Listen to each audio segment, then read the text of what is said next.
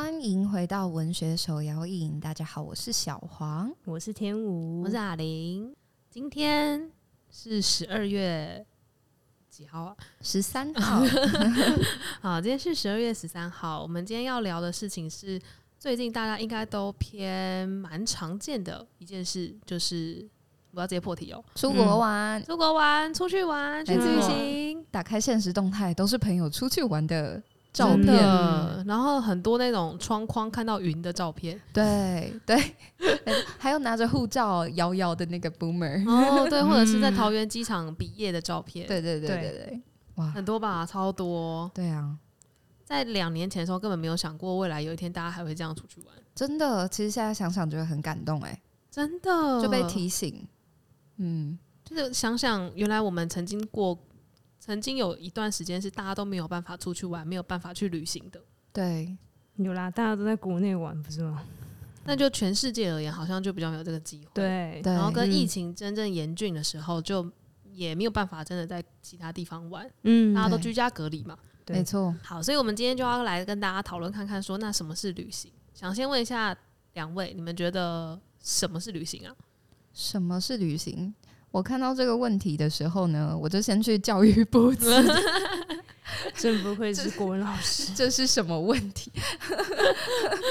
好，反正我就是先去查教育部词典，然后词典给我的定义是旅行、做客、出行。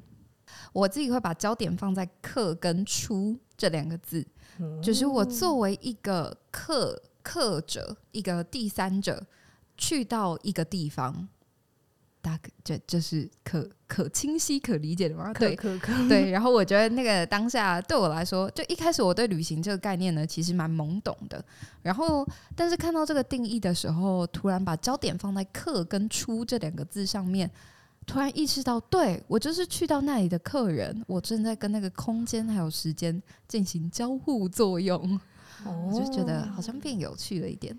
嗯，我刚开始好像都没有把旅行跟客。绑在一起，但你这样一讲之后，我就想到，的确我们会说那个出游的人是旅客、游客，对。对，是哎，乘乘客。哦，那个什么客客在他乡。哦，客死他乡，太惨了吧？等一下，就是想说。客，你可以举客运啊之类的，怎么一下子就客死？太惨了吧？客运客运，对对。对对对，嗯。这种做客做去别人家的感觉，对，哦，对，去别人家，嗯，去的是一个你不熟悉的地方。那我想到的就是，嗯，我觉得旅行就是一个到新的地方去，然后因为这个地方不是你家，不是什么很熟悉，可能闭着眼睛都可以直接走过去，不会撞到东西这样的那种。所以你去到这个新的地方的时候，你好像就会把你的感官都打开来，就是你的眼睛会不断的到处张望。对，旅客标准动作之一。先走到那个地方之后，对，拍照，然后可能就会抓着双肩背包，然后这样，大家大家看不到你耶，张望。他现在的表情是眼睛开开，眼开开，眼睛本来都开开，这样，对，看着世界的感觉，对，就是四处东张西望，很好奇，这样，就是做客到别的地方去的时候，好像就会更可以去。把每一个东西，比如说它的颜色啊，或者是这个这边的屋瓦长什么样子，你就会特别的想要去观察它，它跟我熟悉的东西是哪里不一样，这样子。嗯。嗯，这让我想到，就是我很久以前看过那个胡琴坊的《旅人》这本书，嗯，然后他在里面就有提到什么是旅人，然后里面有说到说，其实旅人他就是一个观察家，然后我自己也很认同这件事情，就是你真的去到一个地方，然后你就会大量使用你的双眼去看这个世界。所以我自己觉得，旅行或是旅人这个定义，真的就是一个观察世界的角色。然后我自己也觉得，它可能就是一种一种移动的方式。你今天从 A 点移动到 B 点，那你今天就是可能坐客运、坐火车，但它其实就是某一种旅行的方式。嗯，好有趣哦。因为他那个时候里面还有提到一点事情，是旅人的眼睛可能会是什么样进行。我们作为一个要去旅行的人，我们带上的视角可能会是什么？然后它里面有讲到一句话，我很喜欢，叫做“只要有旅人的眼睛存在，被观看的城市就被迫要矫情，跟就是呃惺惺作态之必要。”就当今天你去看这个世界跟这个城市，就觉得哦，这个城市很漂亮哎，这个风景等等之类。嗯，但在那边生活人可能并不一定这么认为。哦，懂，这是什么？哇，这是巴黎耶！哇哇，比萨斜塔。然后那边人就想说，哼，怎样？不是有什么巴黎症候群吗？哦，举个小一点的例子来讲好了，就我们今天去台南，台南就是大家观光很名胜的地方嘛。说哦，台南东西超好吃，然后或者说去台南要去看安平古堡 之类的。但你去问台南人这些地方，他就会说。哦，嗯，问问看台湾人，台台湾，我们来问问看台南人，平常不太会主动去那边啦，不太会主动去安平古堡，也不太会。那对啊，我觉得最困扰的地方就是有人会问说，哎、欸，台南什么东西好吃？呃，我都吃家里，对，所以这样就觉得旅人跟在地人就会有落差在，对，嗯，因为在地人那是他的家。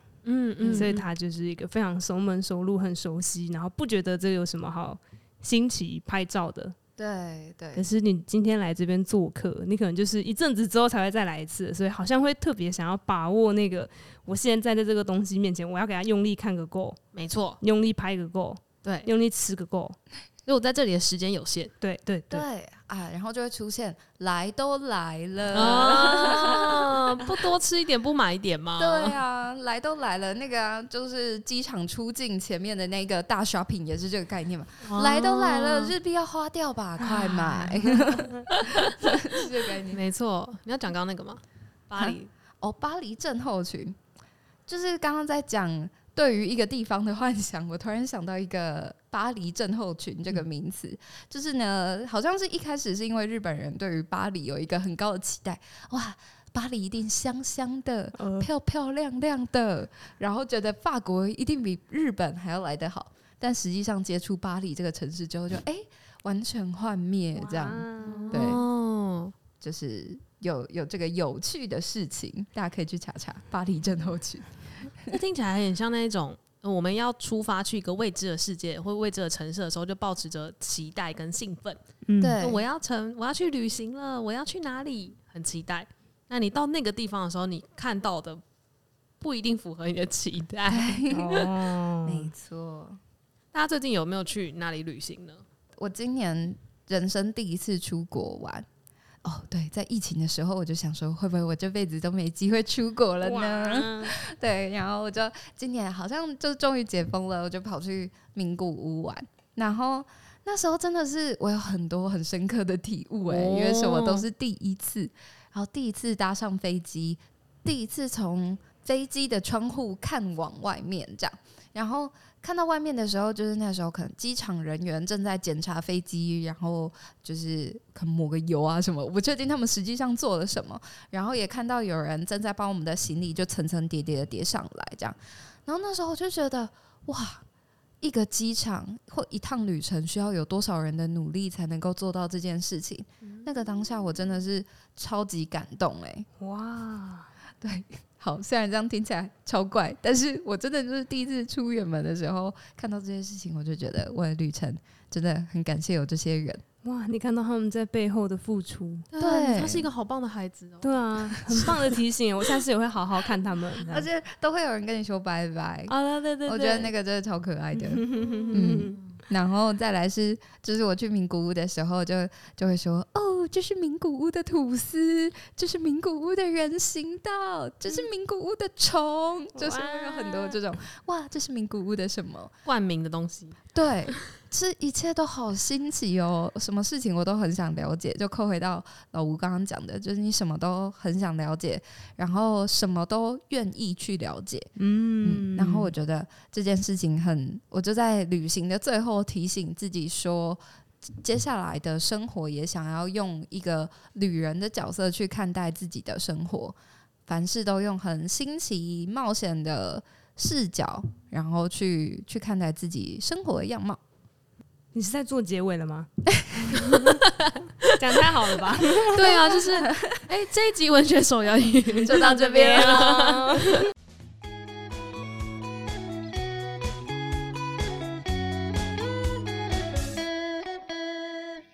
我刚刚听起来很像一种，就你去旅行的时候会特别勇敢。对啊，哦，对对，真的去旅行的时候就会什么都想吃吃看呢、啊。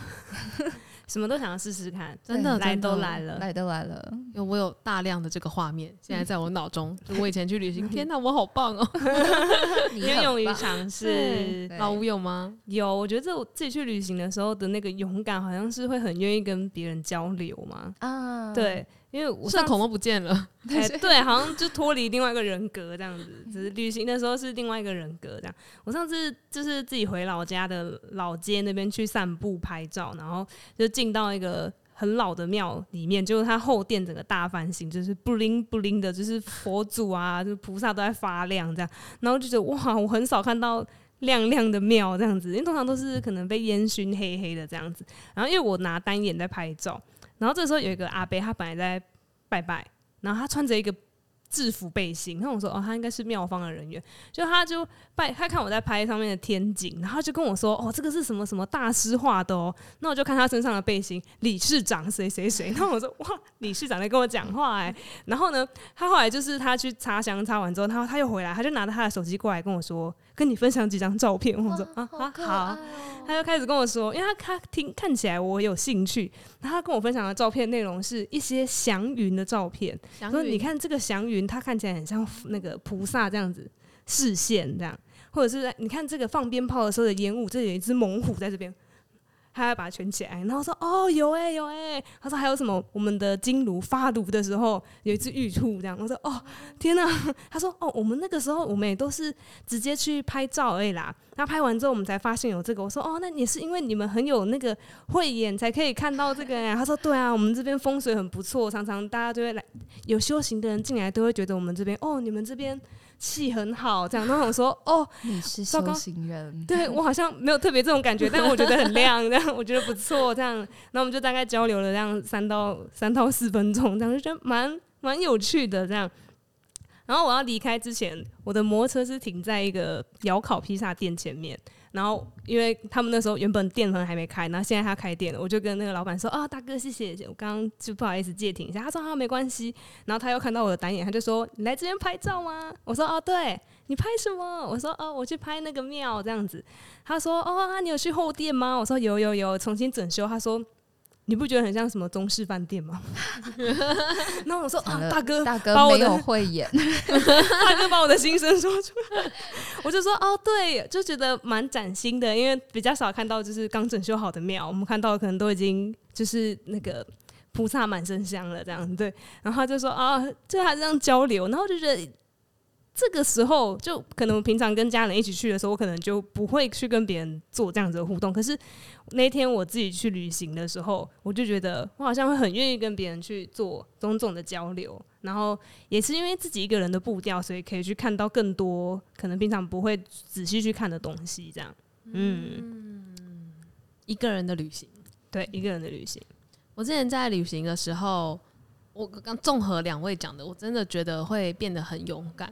我之前有一段时间在欧洲交换，嗯，然后那个时候大概是我人生最疯狂旅行的时候，因为会很常就说，哎、欸，那感觉可以花少少的钱就去隔壁国家，对，隔隔隔，哎，我在欧洲，所以欧洲的每个国家都离离很近，所以那时候想说，哎、欸，好像可以因缘际会去各个不同的地方玩，然后也不会担心说，哎、欸，它是否会太晚，或者是它它会是否会太消耗你的时间力气，就会觉得我有这个时间，我有这个力气，我就去做。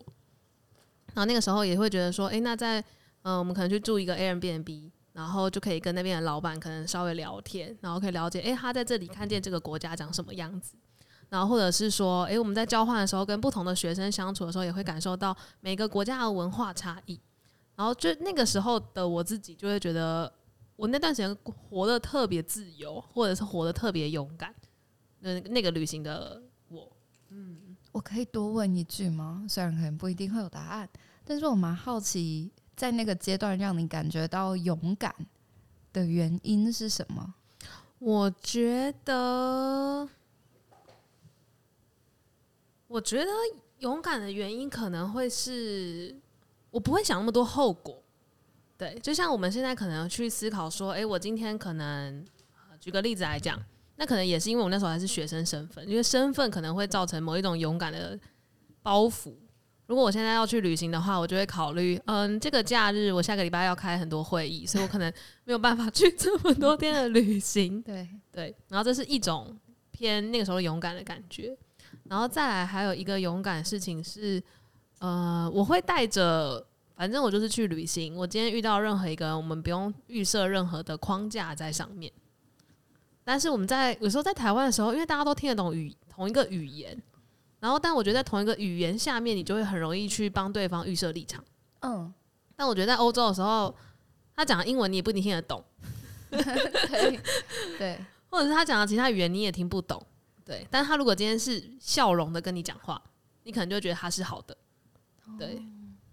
哇，我觉得这是一个很大的提醒诶，语言或者是我们对彼此的认识，有的时候好像就是一个先决的预设条件，嗯，然后会阻碍了我们去认识彼此。没错，然后我觉得在旅行的时候会特别没有这些东西，嗯，然后平常生活，尤其可能是在熟悉的城市，我就觉得我自己会有就是比较多比较没有办法踏出去的感觉。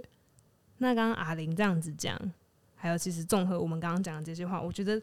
旅人的特质好像在某一个明朝的先生身上非常的被体现。你们知道徐霞客吗？课本有，有。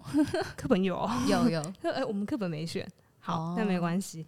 徐霞客他的这个字号里面，就我刚刚提到的那个“客”，嗯，他是他的“霞”不是那个大侠的“侠”，是云霞的“霞”，哦，彩霞的“霞”，所以他是在可能就是在。这个云霞之间到处穿梭的一位游客，游客瞬间变得很弱哎、欸，一位像侠客一般的人。好了，哈，他的本名其实叫做徐宏祖，然后他是在大概明朝末年左右的人，然后他的确也是他去世的隔年，明朝就灭亡了，所以他真的是跟明朝的结尾最后的一个时代的人。然后跟他同时期的人，大家比较熟悉的可能是我们以前课本课文有学到选到的袁宏道，对，他跟袁宏道是同个时代的人，哦、所以就是袁宏道他们那个时候也都知道，就是这个徐霞客他会到处飞来飞去，不是到处跑来跑去，几乎也是飞来飞去了。对对对，他这个人呢，有一个人就是形容他他的长相，大家听一下啊，他说他是墨冠云齿，墨是墨汁的墨。冠是那个颧骨冠骨的这个，嗯、然后云是白云的云，牙齿的齿，脸晒得黑黑，但牙齿超白的一个人。然后他的身高也没有太高，六尺，然后一尺如果是三三十公分的话，还是蛮高的，蛮高的呢，一百八这样子。然后这个朋友说他望之如枯山道人，就是很像那种在山里面修行的那种，可能瘦骨嶙峋的感觉吗？嗯，然后这个人。有人形容过他，他在爬东西的时候很像猴子，然后跳起来的时候很像鹤，然后所以我觉得他完全可以符合在云霞间飞 飞来飞去的侠客、游客的这个词这样。然后他这个人，他最有名的应该就是他写了《徐霞客游记》这样，但他其实是把他去各个地方旅行的日记集结起来。他在他生前并没有把它出版出来，而是他的朋友们把他的这些日记。集结起来，然后清朝的时候，有一些人觉得这个东西很不错，所以他们就把它出出来。这样，这个人呢，他最大的特色就是，他不管去哪里都很像你出国的时候一样，他完全不会预设会发生什么事情，他就是。我觉得比来都来了还要再更严重一点，他就是好像就算不会回来也没关系这样子，他就会跟人家，人家就跟他说，那个你这样先生，你这样真的很危险，我们我们朋友们都还想要再见到你，你可以不要再这么冲吗？可以回家吗？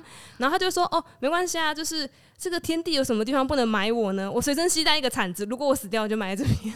那那他真的会随身携带一个铲子吗？没有啊，那是一个，就是一个用一个世说新语开始梗这样子。欸，但他的确也是在某一次旅行的时候，他好像受了一个伤吧，然后后来在回到他老家之前的路上，他就在途中就过世了。这样，哦，他真的就也是死于冒险这样子。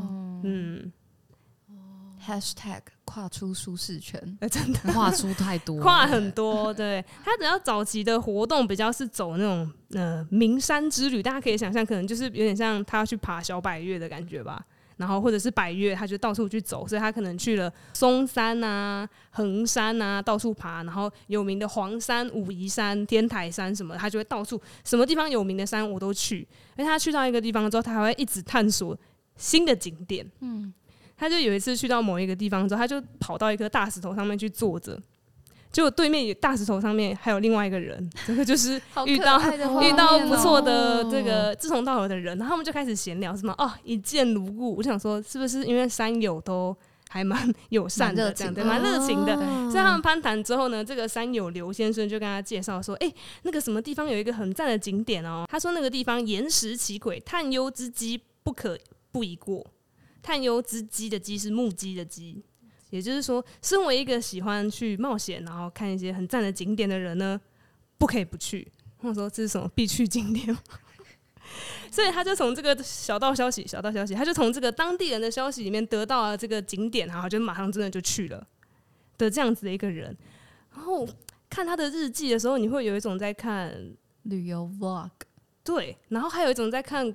Google 地图的感觉，他就会跟他说几月几号，我从哪边走了几里之后到某某村，然后再走几里是某某村，然后我就有一种好像在看那个地标，地标 A 某某村，地标 C 什么真心镇之类的，然后就这样一个一个连，然后他就会把它都记录下来，然后后世的人在看他的游记的时候，就会觉得，因为像。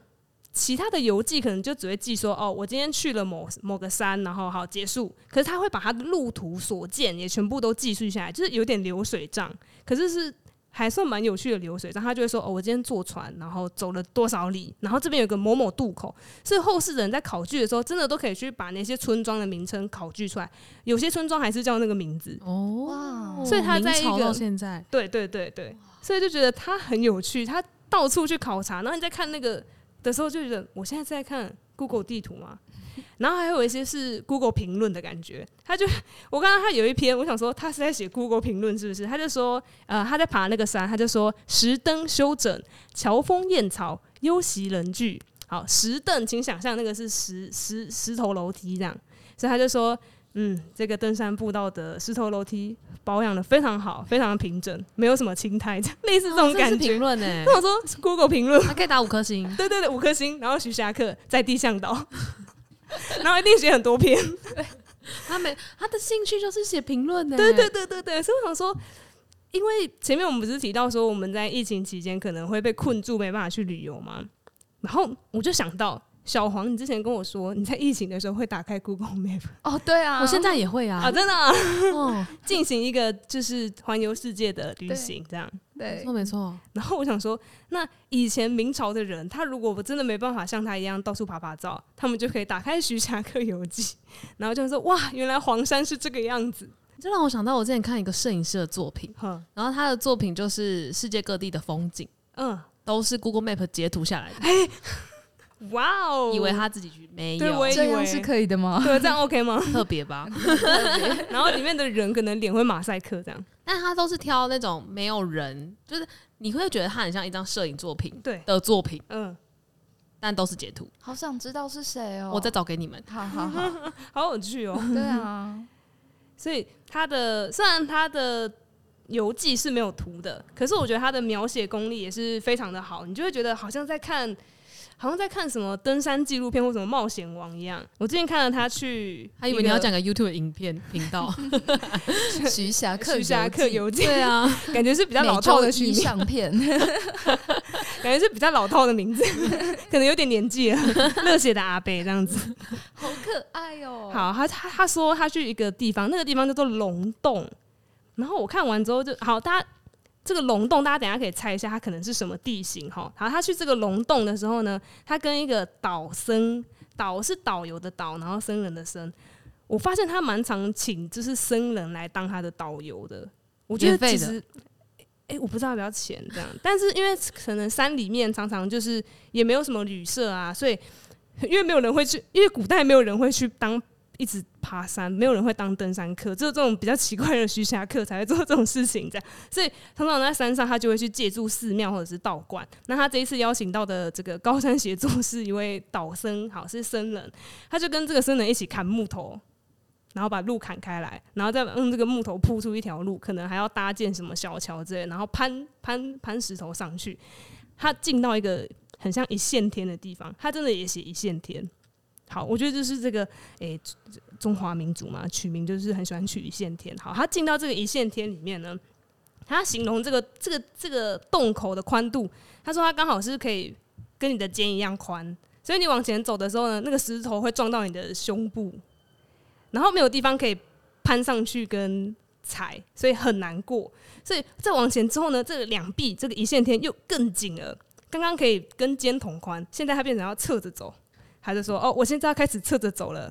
然后侧着走之后呢，可能往前走又会有石头从地上插起来挡住，所以你还要绕过那个小石头。然后再往前走呢，发现就是这边开始有点难过，所以就变成他不能过，所以就要请那个呃僧人先往上爬，然后僧人伸手拉他。好，他们这样子互相帮助再上去。然后 到了前面一个地方，变成比较像是。”你爬上去之后，还有往下的路线，就是你先往上之后还要再往下，然后他们就卡住了。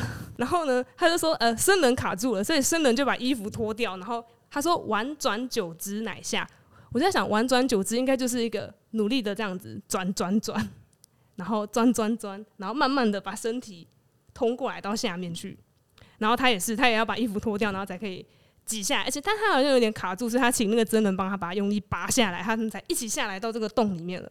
好，终于来到龙洞的里面之后呢，他就发现哦，这里面比较宽，可以与肩同宽，可以继续平行的走了。然后这里面的水是比较深的，所以这个地形是有伏流在底下的一个地形，这样哦，所以说哦，这个里面有水，所以就是这之所以会叫做龙池的原因。然后他也写说，为什么会叫做龙池呢？因为其他旁边地方的。这个石头的颜色比较黄，可是独独这一区的石头的颜色是白白的，所以有些来过的人就觉得，哦，天哪，这个是神龙的鳞片，白色亮亮的，所以他们才把它叫做龙池。这样，好，他们在这里面是暗迷蒙的状态，所以他们其实是刚刚前面有拿火把 要点灯，然后他就说，呃，挑灯变主而出，就是拿着火把照，然后把每个地方都看遍。然后之后才要出来，就是来都来了，一定要看完这样。好，看完之后他们就要出去，然后出去的时候就好笑了，因为刚进来都这么难进来了。他就讲说：“诶，刚刚是从上面往下往下来哈，所以从上面下来的时候，下面洞口会比较宽嘛，所以你还可以有点像垂降的下来，所以是顺的。可是回去的时候，你变成要用力钻回那个缝里面。然后这边就在形容说。”那个时候呢，那个他的胸跟背就会被石头这样用力刺着。他说就是很贴切，然后贴切两臂。然后说哦，这个贴切听起来很痛，所以他们就是用力的穿过那个石头，然后说哦，那个石头实质刺肤，这个石头刺刺的刺到我的皮肤。他就觉得啊，真的是有点难过，他快要跟石头合为一。然后他说，终于好不容易出来，他他用那个词很可爱，寄出欢乐更生。他说：“啊，出来之后呢，觉得好像重生一样，好开心。哦，但即使他每次都是这样子玩，他还是愿意一次又一次的这样子去做，这样子就是一个奋不顾身式的游玩。就觉得这家伙如果在现代的话，这应该是在拍什么冒险王吗？或者是什么极限体能之类的？MIT 台湾制，对，MIT 台湾制没错。那我就觉得这家伙真的是一个很狂的人。对啊，嗯，刚刚听你讲都是我们家以前。”礼拜六吃饭，中午吃饭，再看 MIT 台湾志的时候的心情，对一些探照灯这样，探照灯，然后或者是说，哎、欸，高山上面有什么什么，然后这个路很窄，小心一点，然后然后滑落石滑落，对对对，哦对对对对对，是不是很有画面？哦，我在看的时候也是觉得那个侧身实在是太生动了，没错，真的真的，我就想到就是之前一起去，之前我跟阿玲有一起去那个栾山部落那边，那个森林小馆，小对，它也是你要去穿过一些。呃，石壁，然后可能石头还有树长得很近，然后你必须要从他们的缝中间过，可能要有点像攀岩，没错没错，对，攀绳之类的。所以刚刚看到那边的时候，我就想说，哇，好像哦，对，好像，而且它的难度感觉更高，难度有点太高哎、欸，对，他会受伤吧？以前的装备也没那么好，真的，以前就没装备，还要衣服脱掉过去。他应该，他好像常常会穿的就是有点破破烂烂，因为衣服都会被勾破啊，这样子的。对，但他还是玩下去这样。嗯，你这让我想到一个 YouTube 的频道、欸，哎，会不会切太快？可以，可以。就是我我会看一个 YouTube 频道是 Doodoo Man，然后 Doodoo Man 他们就会去世界各地的呃旅行。嗯，但其中有一个我印象深刻，很像这个，是他们有一次去呃秘鲁，然后呃反正就那个地方。然后地方的文明，然后其中有一个是他们有一个遗迹，他们必须要爬山，然后再换，哎，他们要先换交通工具，然后再爬山，然后还要住住在一个很特别的地方，然后再爬山才能够到达。它是一个全世界最难到达的一个景点遗迹。对对对。然后刚刚就听一听，又就把他们的画面带进去。嗯哼，没有在顾生命去进行旅行的。对，没有在顾生命的。对。但我就在想说，他那个时代的人，因为可能。大家都会说什么呃，身体发肤受之父母啊，父母在不远游啊。我想说游必有方，欸、对。对然后我就想说，诶、欸，这个老师学得很好。我就想说，诶、欸，他爸妈都不会担心吗？然后他这样子一直出去玩，真的 OK 吗？然后就有看到他的。他的人生啊，他其实有去考过一次科举考试，然后一试不第，然后之后就想说，好算了，不要，他就完全没有要继续考了。他没有像什么蒲松龄啊，一考再考，考了又考，考考五六十年这样，没有。他就是一考失败之后想说，嗯，好算了，他就直接把他的目光转移向这个大山大水。然后我觉得特别可贵的是，应该就是因为有这样子的爸妈，才可以成就这样子的孩子吧。他爸爸跟他妈妈，他爸爸很理解他的志趣，没有强迫他说，你给我去考科举。你给我去考医学院，没有，他没有这样子。然后他妈妈呢？他妈妈更是勉励他说：“嗯，他觉得，嗯，你这样子身为一个男儿，志在四方，非常不错，所以他很支持他可以走这条背离世俗的道路。大家记得那是明朝哦，背离世俗，他真的是背离世俗哎，就是他其实他的朋友都蛮有名的，有什么黄道周啊，然后就是那个在抗清抗的非常严重的那个，然后可能什么什么钱钱谦益他们都是。”然后那些人就是一般的读书人，然后黄道周就说啊，每次看到许宏祖过来的时候，就觉得他他像一只什么大鸟这样翱翔过来咯，然后就觉得我们好像那个在砧板上面的那个菜鸭这样，就觉得他看起来很帅的、很潇洒的这样子到处来来去去。然后我们就是啊，有一些包袱在，然后抛不开。所以黄道周的这个话就觉得他们他们可能也蛮羡慕，就是徐霞客可以这样子，真的是来去非常的潇洒这样子。对啊，你在游戏规则里面玩久了，就是投入越多的成本在里面，哦、然后你就越无法抽身。抽身对，嗯、但是因为他一次放一次就很多，好，那我就转换跑道，不玩了，不玩了，你们自己玩。他也是走出了一个真的蛮不一样的人生的路线，这样子。嗯，我觉得他在他如果是现代人，应该会蛮红的。我完全可以想象他变成现代人，每天在那边写评论，然后 每一天去挑战极限。没错，嗯，然后还会就是提膝后进。你爬这个山的时候，你要注意什么路线？这样，然后遇到一堆僧人。现在应该会有比较多登山客了啦，对，蛮有趣的。对，他感觉也可以去当那种什么高山向导，嗯，对对对对，或者是开什么那个登山的那种课程的那种老师，这样教练，嗯，分享到处分享经验，这样。或者是当那种什么超马跑手。哦，超马跑手。啊，潜水教练以后跑酷。哦，要危险的东西啦，对对对对对，就是挑战极限这样，没错没错，晒得黑黑的这样，到处跑。他的脸我就是刚那个画面很立体感哎，你说黑黑的有白白的牙齿，可能没有多高这样，嗯，一百八一百八，还还是蛮蛮大只的这样子，蛮，我觉得他应该会是一个也不会太胖的人，不然他没办法钻那个。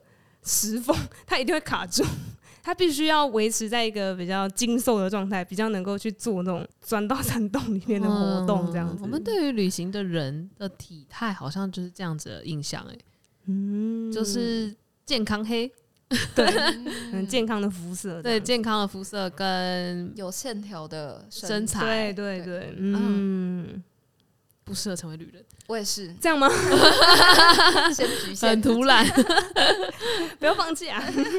那我刚刚在想一个是，是就是你刚刚在讲这个的时候，就在想有些更极限一点的人的旅行，哦，他可能就会到时候变得不是旅行了，可能就是真的是融入在某一个地方去流浪。然后他刚刚让我想到是有一些在更极限一点的事情，是我最近曾经看过一部电影叫做《阿拉斯加之死》，不知道大家有没有听过？嗯。然后这部电影里面在讲，就是其中呃这个男主角他先讲一些结论，他到最后就是去阿拉斯加过了一个离群索居的生活，然后独自在野外生存，然后接受一些挑战，然后他就自己住在一台巴士上，好像什么实境节目，对，但是呢，但他那时候他是有一些自己的一些可能是呃偏理想主义的事情，然后自己想要实践的，但到最后他到最后因为。自然世界，或者是说，就是那个自然环境下面而让他死亡哦，他真的死了。对对对对，他就是啊好像是因为误食有毒的植物，然后跟好像面对一些自然灾害。然后我刚刚就在想说，哎，那旅行再终极一点，我们今天可能就谈一个流浪，或者是去谈一个离群所居的生活。然后我刚刚想这两件事情到底有没有关系？嗯，我其实也一直在思考旅行跟流浪这两个词的差异，诶，然后后来我觉得旅行这个词是因为你有一个终点。嗯你终究会回来，但是流浪这个词是你不知道什么时候你会再回到这个地方。哦，我觉得啦。那徐霞客是旅行，对，他会回家，他会回家，很棒哎。然后刚刚那个就是 流浪，嗯嗯，我之前反正我刚回到我之前去欧洲交换的时候。我那个时候坐飞机回到台湾，然后回到台湾的时候，他不就什么欢迎回国哦，对，哦、对我看到直接哭出来，真的真的就觉得我回家了哇！对，哦，这个让我想到有一次不知道是试运还是什么，那次的 slogan 就是这一次我们回家比赛。哦，就觉得哇，很很有力量，嗯，好棒哦，好感人哦，嗯、不是在讲旅行吗？那我觉得旅行这个出走的命题，也是因为，就是旅行之所以是旅行，是因为你会跟那边的人，或者是你在这个时空里面去经历了一段旅程，然后那段旅程有很多的交互作用，然后这些交互作用再让你带着回到你现在所在的那个地方。然后我觉得，就是这让我想到有一个东西叫 Hero's Journey，就是有很多的故事的原型其实都是 Hero's Journey 来的。它就会分成十二个阶段，但是主要会有三层。第一层就是这个人要启程了，嗯，然后他在这个过程中，他肯定会遇到一些难关，但是也肯定会有帮助他的一些小狗，或者是僧人、导师、僧人，对对对，就是像 桃太郎这样。桃太郎跟那个那个。会吃他饭团的人，我刚才想另外 淘太郎，《西游记》不，no no no no no no no，会有那个机器人啊，然后会有一些绿野仙踪。啊，对对对对对对对对对，绿野仙踪，绿野仙踪，对，淘汰狼或绿野仙踪也都是这个，就是他们会在过程中遇到一些困难，然后遇到一些帮助他的人，然后后来他们就会跟这群人一起冒险，或者是因为有这些人跟这些经验之后，他就成长为不一样的自己，然后对。他现在所面临到的困境有所突破，然后最后再回到他原本所在的那个场域，这就是一个完整的英雄之旅 （Hero's Journey）。哦，让我想到这件事。你刚刚讲到讲到很多伙伴的时候呢，我就想到《海贼王》。对，《海贼王》也是遇到很多伙伴的，《哈利波特》也是。嗯，很多动画或者是影片其实都是这样子的。英雄之旅。对对对对对对。嗯，我们就讲一些在更。生活化一点的事情好了。其实，在谈到旅行的时候，那个时候在想，我们这一集大纲要怎么写？其实，我脑袋里面最先想到的，其实就是一些呃俗烂的歌曲。怎么这样说 啊？好了，我换个词，一些常见的歌曲，比如说，比如说，大家想到旅行，想到什么歌呢？旅行的意义。你看过了许多美景，你看过了许多美女。你迷失在地图上每一道短暂的光影，你品尝了夜的巴黎，你踏过下雪的北京，你收集书本里每就只有这首吗？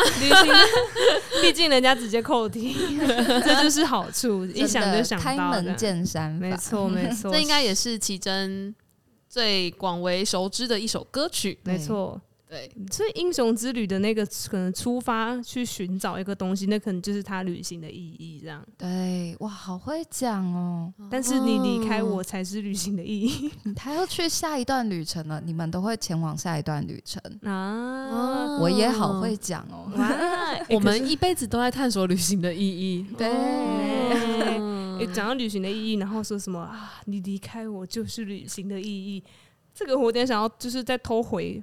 回去讲一下那个徐霞客，因为我看到他有两段婚姻。第一段婚姻的太太过世之后呢，他要娶了一位姓罗的小姐，但他跟这个小姐的感情不是很好，因为这个小姐有点凶，然后有点凶。然后呢，这个时候他跟他前妻的婢女就是就是产生了暧昧关系，然后甚至还让这位婢女怀孕了。但是他的第二任妻子罗小姐呢，就趁着徐霞客出去玩的时候，那徐霞客一直出去就出去蛮久了，可能一个多月这样，就趁机把这个婢女呢改嫁。所以呢，他的小孩跟他的就是喜欢的人就被他的这个第二任太太就是赶走了。然后我想说啊，他一直出去玩，该不会也是旅行的意义吧？离开我就是旅行的意义，还是旅行的意义是为了逃避啊？嗯、有可能呢。没有啊，他在就是跟第二任太太结婚之前就很常出去玩了，所以不是太太的问题。哦、对，是这样，不要怪太太。好的，好的，做回自己啦。对，对，但是他太太也是蛮辛苦的，就她明明知道她老公不爱她，哎，突然开始同理她太太。太太也是蛮有手段的啦，哦、趁先生不在，直接把小三 对这样赶走，这样驱之别院。请问是 癞蛤蟆吗？完全跳脱今天的 所以赶快回来听，赶快听。还有什么别的歌吗？旅行的意义之外，旅行的意义外，我就想到了一些跟度假有关的歌，例如就是蛋堡跟黄玠有一首《放个假》，啊，那就会让我觉得在旅行的时候听会觉得特别好的感觉。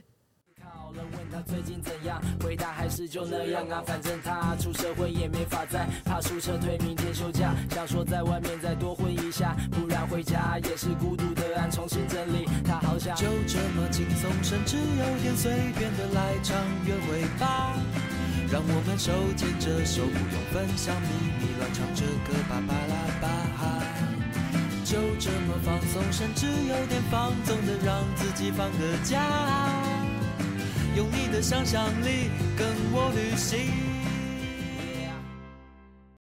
大家有想到吗？其他的，我自己在旅行的时候会听一些韩文歌，像是九二九一四。哦，我超喜欢，它是我上班歌哎，对，就是他们的歌很适合让你感到放松、秋感，对，有一种秋感，像是他们的 Okinawa 啊、哦，那首超好听，Yes，你就会听到海边的声音。I want to stay by the sea, watching turn into red. Sit down with the people, listen through the song. Moon is slowly rising. I see the trees are moving. Sky is brighter through the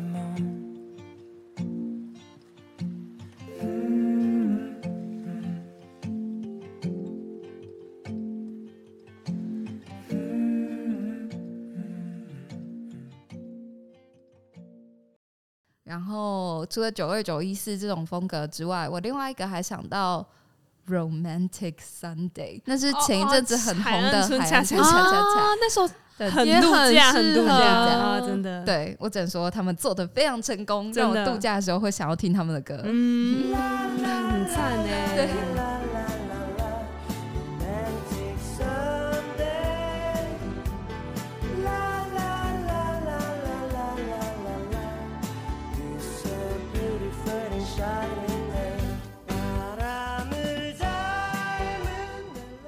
假的时候真的会想听一些 chill 一点的歌，有一首我很喜欢的英文歌曲叫做 Summer Vibe，它就是一个很 chill，然后大家在一群人在海边，然后弹音乐，然后弹弹音乐，一群人在海边，然后弹吉他，然后唱歌，然后有一些海浪的声音，嗯，然后觉得天啊，这个氛围太适合度假了吧。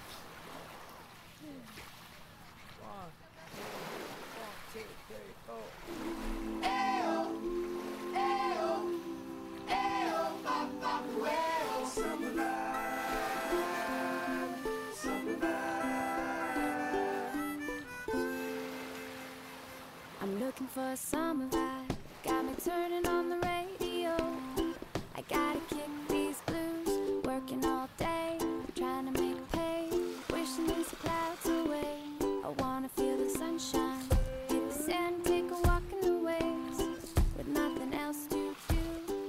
但是除了音乐以外，其实有很多我们刚刚隐约有提到一些影视作品，嗯，其实也跟度假或者是旅行有关。嗯、我最印象深刻，我小时候看的第一个旅行相关的节目，大家知道是什么吗？MIT 台湾志？不是不是，再再再老一点，大陆寻奇。我没有想过会是这个答案，也是一种行脚节目啦。大陆寻奇在中视的时候很常会播，现在是不是还在播？现在还在播吗？那还有还是有看到？有还有吗？好有趣哦！但大陆寻奇真的是我小时候就对于那个呃中国地区，中国地区吗？华夏，我对于这个国家有一些新的认识。对。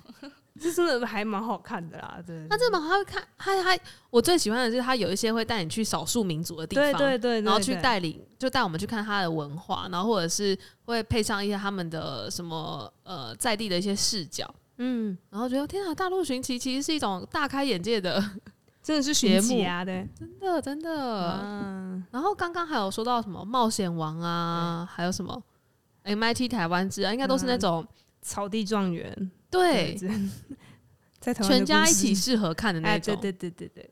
但其实现在不止台湾，我觉得像刚刚说到有一些 YouTube 节目，也都会很多都会是在各个地方旅行，或者是一些韩国综艺节目，应该也有。没错，就像我一直不断在节目中安利的两天一夜，就是他们就会到一个地方去旅行两天一夜，然后在里面进行一些游戏，吃当地的食物。哦，我觉得旅行的时候吃当地的食物，真的就是在吃一个文化哎，嗯，就是知道他们为什么这样料理，为什么这时候吃辣的，就觉得很有趣。没错，吃东西才是最重要的事情，吃东西也看得出来那个地方的人民的特色。对，嗯，有。然后除了一些综艺节目以外，刚刚其实有补充蛮多文学的作品。然后大家还有什么想到其他想要分享给大家的文学作品吗？我小时候印象最深刻的第一部旅行相关的文学作品是王胜宏的《十三座城市》，就是他跟胡琴坊一样，都是去过很多很多城市的人，所以他们在观看一个城市的视角的时候，不单纯只是从我是台湾人的视角去看待一个城市，他可能中间会杂糅了很多。呃，我去过香港，去过新加坡，去过日本，那这些城市相较之下，他们有哪里相同，哪里不同？然后，而且王胜宏又是一个很会雕琢文字的人。就是他的散文写得很细腻，所以如果你是对散文有兴趣的朋友，我是蛮推荐王胜宏的作品。那《徐霞客游记》算文字优美，但有点像流水账，大家可以斟酌选择要不要看。但是我觉得经过你的介绍，这个《徐霞客游记》变得很有趣。我觉得他让我尊敬这个人，这这讲是合理的吗？他就是一个很勇健的人，这样没错没错。我可以想象他五六十岁还是这样子。他活到五十八岁，这样死于冒险。我想要再补充一个，是徐政府的《巡洋记》，虽然他哦，他的巡是巡抚的巡，巡抚对对对对，巡抚的巡马马字的编的。对，然后我想推荐这本书，虽然它不是散文作品，但是它也是用一个旅人的角度去写西藏这个地方，然后跟一些历史故事交杂在一起，然后。我很推荐这本书，就你不知不觉就会刻完。所以如果要选一本的话，推荐大家也可以先看这本书。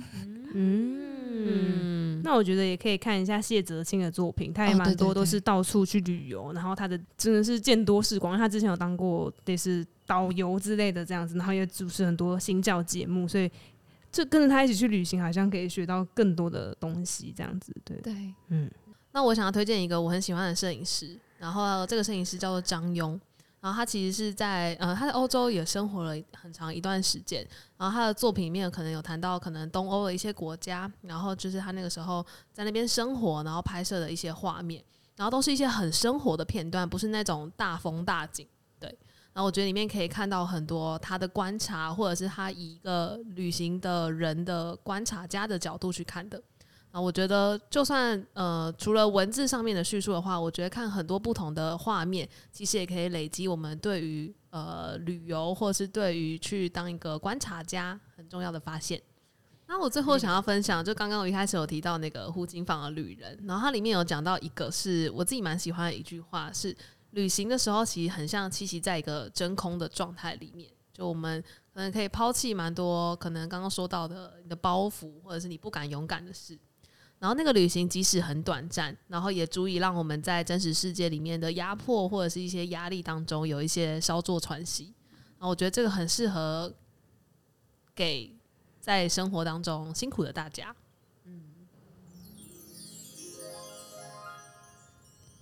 灵魂的叩问。我们今天从一开始讨论，诶，对于大家来讲，什么是旅行？然后到提到了旅行的一些定义，然后也说明了旅行的音乐，甚至是徐霞客游记、胡晴舫的作品，甚至是刚刚小黄说到王胜宏跟徐政甫，就是各种不同的作品。然后也有一些可能像是呃我们常见的综艺节目里面的《冒险王》啊，或者是《大陆寻奇》，甚至到一些音乐最常见的旅行的意义等等。今天讲了蛮多的，但也想问问看大家说，诶，那大家喜欢旅行吗？或者是二零二四也快来了，新的一年有没有安排一些旅行给自己呢？